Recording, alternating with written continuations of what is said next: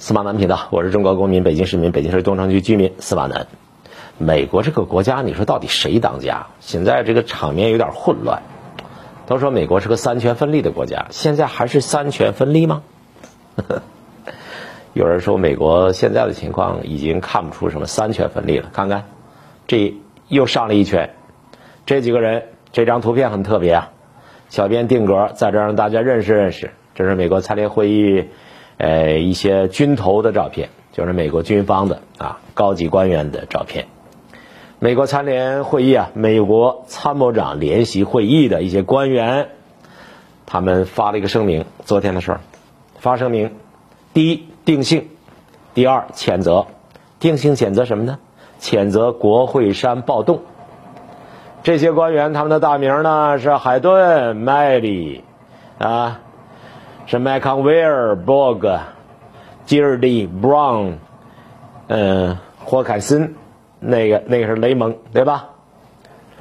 这个美国的事儿，我就坐在这儿跟隔壁王奶奶讨论呢，讨论不清楚。你就说美国不是说好的美国军队效忠于不效忠于任何党派吗？不是一直强调说美国军队对内保持政治中立吗？不是一直在宣传美国军队仅仅是，呃，对外保卫人民吗？四十年来，中国有一种动物叫公知啊，一直在告诉我们说，美国之所以强大，是因为美国它的军队强大，美国的强大的军队政治中立，保家卫国啊。正因为这样，所以呢，美国呢尤其彰显强大。这个还想不明白的是，你你你，你依照美国宪法、现行政治体制，美国国会大厦，嗯，究竟发生了什么事儿，对吧？死了四个人，后来又死了死了五个人的这这场冲突，到底怎么去判定去看？应该是立法机构讲，对不对？应该司法机构去讲，行政当局就是特朗普最高长官的行政当局也可以讲话，白宫讲话，最后到底谁说了算？依照美国宪法。应当是交由联邦最高法院由最高法院判定。怎么现在出了一帮美国的高级军官呀？何劳你军头出来定性啊？美国这帮高级军官呢？你冲着七千四百万人猜唾沫啊，指控暴动，这合适吗？你冲着特朗普先生的选民这个说这样的话，不合传统啊。像这种呢，啊，军方发言人出来，而且还是一帮军头，发出来，然后定性、稳定政治局势，这在所谓的政治失败的国家里边，军权控制局势的国家里边是寻常事儿，但是在美国不大容易见到，对不对？你现在不但是军头结伙，而且出来给国会事件定性。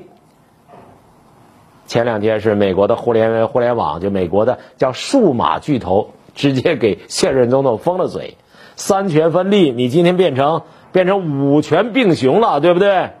三权：立法权、司法权、行政权。数码巨头啊，平台企业能给总统封嘴，当然是权利了。那现在又来一帮，又又又来一帮的军队的高级将领。五权并雄，这种情况以前有过吗？没没有，以前没有，对不对？以前反正是我我我没我没有看到过，不知道这事儿怎么看，越发让人看不懂了。所以我跟隔壁王奶奶讨论的问题是：到底谁在操控着美国呀？外媒报道说，这声明有。参联主席麦里、副主席海顿、陆军参谋长麦克威尔、海军陆战队长伯格、海军作战部长叫迪尔里、空军参谋长、太空作战部长雷蒙，然后呢，这个警卫局局长啊霍凯森啊，还有什么人？这帮人全都掌握军权的人呐，联合签署声明里说了，说二零二一年一月六号发生在华盛顿特区的暴乱是对美国国会。国会大厦和我们宪法程序的直接攻击，我们对两名国会警察和其他的这起事件中有关的死者表达哀悼之意。我们目睹了国会大厦中不符合法治的行动，言论和集会自由的权利并没有赋予任何人诉诸暴力、煽动和叛乱的权利。说的义正辞严的，很居高临下。声明表示，我们作为军人，我们必须体现啊国家价值观和理想。我们支持捍卫宪法。我们。对任何破坏宪法进程的行为，不仅违背了我们的传统价值观和誓言，而且也是违法的。我们将，嘟嘟嘟嘟嘟嘟一大堆。嗯，这件事儿，我想起来，我二零一三年的时候啊，那都多少年了？我推荐过一篇张文木的文章。张文木是我们国家最好的学者之一，我劝大家读张文木的文章。张文木文集现在都出来了。二零一三年呢，我推荐张文木那篇文章，当时那文章是发表在发表在《红旗文稿》，就《求是》杂志的一个这个内部刊物，叫《红旗文稿》上面。今天呢，我又读这篇文稿，我是觉着呀，今天读张文木在二零一三年那篇文章，当时我推荐了，我觉得有点像吃四川菜回锅肉，串串回锅肉，串串回锅肉，这个。对中国来说，我们是处在百年未有之大变局当中。但是呢，百年未有之变局并非单独之于中国，美国也一样。美国今天不是昨天的样子。美国今天的事儿，美国人看不懂，盟国看不懂啊，小兄弟看不懂，我们也看着眼晕。所以我推荐张文木这篇文章，有助于我们理解美国到底怎么了，美国现在到底要干什么呀？美国到底需要什么呀？啊，结构决定功能，这是一般的生物学的规律，我们大家都知道，这是常识，对不对？国家的需求是一种结构性的存在，道理是一样。美国这个国家很特别，美国老觉得他自己怎么干，别人就应当怎么干，对吧？他总统干两届，他就是别人的国家总统只能干两届，要不然啊，要不然就就不对。嘿，你的总统也不是开始就干两届的，罗斯福总统一直到死都在干，对不对？干两届是你现在，你干两届，你特朗普干了一届还没到头，一届都没到头。最新的消息是，国会通过议案给罢免了，对吧？你们的规矩凭什么就是别人的规矩？默克尔干了几届啊？默克尔大姐干了几届？是吧？英国有个老太太永远不下来，安倍，安倍现在是历史上。拜相时间最长的，对不对？法国可以随时解散议会，然后接下来我们再选出来总统就不受限。哪国跟你美国现在的东西也不一样。有一次在美国的某一个大平台啊，我跟一大堆一大堆美国的，就是中国人跑到美国之后，天天以骂中国为生的一群，还挂着一堆辉煌的头衔的一群啊美国人，我跟他们辩论，就同样的这个道理。当时这些人张口结舌，不知道怎么辩论。你美国自己也是变来变去的，对不对？美国最早的社会结构啊，这个国家很特殊，它最早社会结构，它是一帮移民、罪犯、清教徒。你看，坐着船，五月花跑到呃北美大陆，到那儿求生。所以，最早的美国的社会结构是反抗英国的压迫当中形成的。从华盛顿开国到二次大战之前，美利坚民族那个时候有一种强烈的精神，就是要反抗欧洲的压迫，啊，独立宣言，不是有人到美国去以后给人家背独立宣言吗？哈哈，我们中国人到美国之后都被拉到那个费城到那地方看那个那个那列文的大钟，然后讲独立宣言，那美国人都这特别煞有介事的在那讲，独立宣言就独立于谁呀？独立于英国朝廷啊，对不对？反抗。反抗英国的压迫，反抗欧洲的压迫，所以所谓美利坚合众国呢，属于欧洲压迫的国家。因此，在这个过程当中，这个时期当中，美国的外交政策带有很强的民族主义，就是反对欧洲压迫的那个色彩。这个时期的美国的工业资本和金融资本与美利坚民族的利益大体是一致，就属于我们中国政治谱系当中的那个概念，什么概念？叫民族资本的范畴。张文木先生认为，二次大战的爆发为美国跻身世界强国提供的机会。美国利用这个战争，联手谁？千万别不信啊！联手苏联，将东欧让给苏军解放。由此，欧洲被所谓铁幕一分为二，中间砍一刀啊！嗨，欧洲的霸权中心从心脏地带被摧毁了。我们今天很多人一说美国、欧洲。好多人都想着，哦呦，盟友盟友，哦，普世价值观，哦，欧罗巴人种，哦，普世价值，以为，哦，一一一神教信仰，Oh my，Oh my God，以为他们都是一伙的，常常用西方世界替代，很多人呢就不理解，其实，美国当年被欧洲压迫，后来终于有机会中间拦他一刀，把欧洲给分了。张文木先生这一段分析的特别精彩，对不对？中心地带被摧毁了，随后美国和苏联并雄，成为世界霸权大国，美苏冷战由此开启。这个过程呢，叫从奴隶到将军。我们为了了为了分析今天美国的情况，所以我们略掉很多过程。其实这段讲起来蛮有意思的，对吧？世界史，美国人主。写的世界史绝不这么写，那这么写不暴露真实面目了吗？那不是真实的面目裸露出来，就跟那女人不化妆出来一样，那怎么得了？都是要化妆才能见人的。美国在这个过程当中，它的军工生产起到了极大的推动作用。同样，美国军工集团由此得到了极大的政策的优惠。大家都知道太平洋战役，对不对？太平洋战争前夕，罗斯福对军工大亨们说：“我将尽我所能。”我将通过尽快的向世界上大约四十个到五十个还保持独立的国家运送一切他们有能力支付的货物，以维护他们的独立。这话咱们这么听起来没毛病，对吧？没毛病，对。啊，可是呢，叫张文木一解读，这个美国的外交政策的本质是维护他们的独立。谁的独立就是保持欧洲破碎状态的另外一种独立，另外一种表述。这段话里边包含着美国长时间被欧洲压迫而后生出来的一种报复性的反弹，报复性的反弹变成了外交政策，外交政策然后呢变成了美国军火集团提供军火。哈哈，简单说，只要欧洲保持破碎。美国军火商就有市场。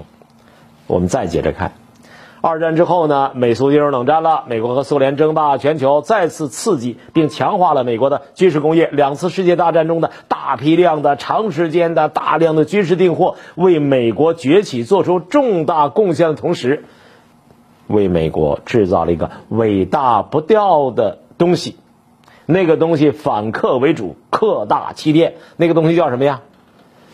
军工复合体这个东西那太大了，大家听到这儿是不是觉得似有所悟啊？对不对？用我们今天的词儿，我们今天有个词儿跟这个有点像，叫资本无序扩张，叫最大的危险是大而不能倒的危险。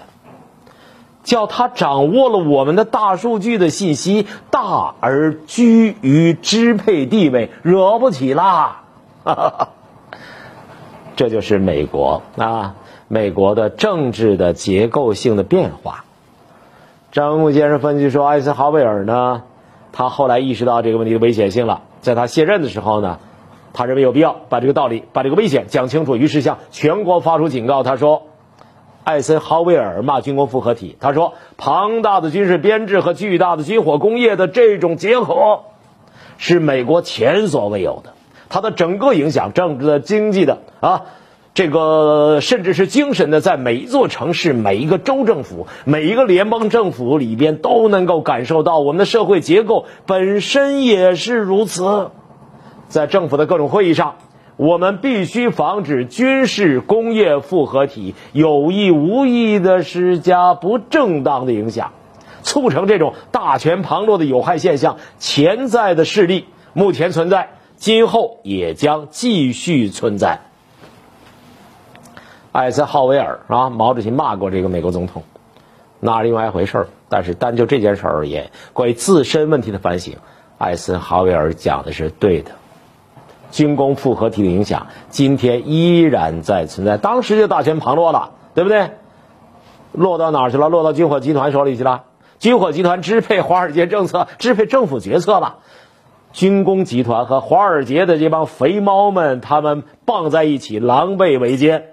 需要的是军火生意，而拉动军火生意是什么？怎么才能拉动军火生意？出道思考题：怎么才能拉动军火生意呢？隔壁王奶奶说：“打仗呗，这多简单呀！最好是美国直接发动战争。为了巩固美国已经形成的反客为主的政治地位，华尔街军工复合体就必须迫使白宫不断的制造敌人。大家有没有想过，二战之后美国有几天不打仗？几乎没有一天不打仗。”不断的打，大大小小的战争不断的打，为什么要打仗？不打仗，武器 生产出来看呐，留着玩啊，等着它长包浆啊，留着下崽啊。美国华尔街军工复合体决定美国的政策，所以才有二战之后是哪有那么多仗要打呀？但是他寻找敌人，不断的打，这就是美国结构性的问题。找敌人，促使美国外交不断升级、升级、升级啊！战争、战争、战争。这个时候呢，大家看明白没有？美国的政治不是由政治家决定的，当然就更不是什么美国选民决定的，而是由军火商、华尔街操控了美国许多重要的官员一块儿来决定的。张文木说，美国的那个国防部的官员呢，其实就是美国。军工复合体的推销员，知道吧？或者说换个词儿叫代言人。当年科索沃好好喵突然就打起来了，说人道主义灾难，多少人被杀了，呃，万人坑，吓人呐！后来被证明子虚乌有啊，对吧？伊拉克为什么要打？拿着个试管说必须打，人道主义灾难。伊拉克拥有大规模杀伤性武器。开始还说跟九幺幺有关系呢，后来都是瞎，都是瞎编的，编出理由就要打。打伊拉克，特别是科索沃，为什么要打？因为欧元刚刚出来，刚出来欧元就表现不俗啊。欧洲欧欧洲一体化正在推动过程当中，这东西要起来。联系刚才啊我们所说的，当年美国受欧洲压迫。二战报了一箭之仇，欧元如果起来，美元地位就受到挑战、受到威胁，所以打死我也不能同意欧洲整合，打死我也不能同意欧洲啊，你的欧元挑战我美元的霸权，所以必须用战争。战争一打，这个资本这个东西啊，这个钱这个东西啊，它有个特点，它一定往安全的地方跑，哗，全跑到美国去了。嗯，好，战争差不多得了吧？差不多就结束了啊。直到今天，欧元也起不来，不能让它起来。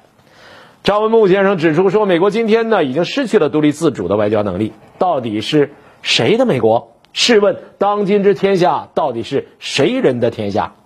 是美利坚民族的，还是华尔街军工复合体的？如果白宫能够决定华尔街，那它就是民族的力量。现在的问题是，美国已经大权旁落了。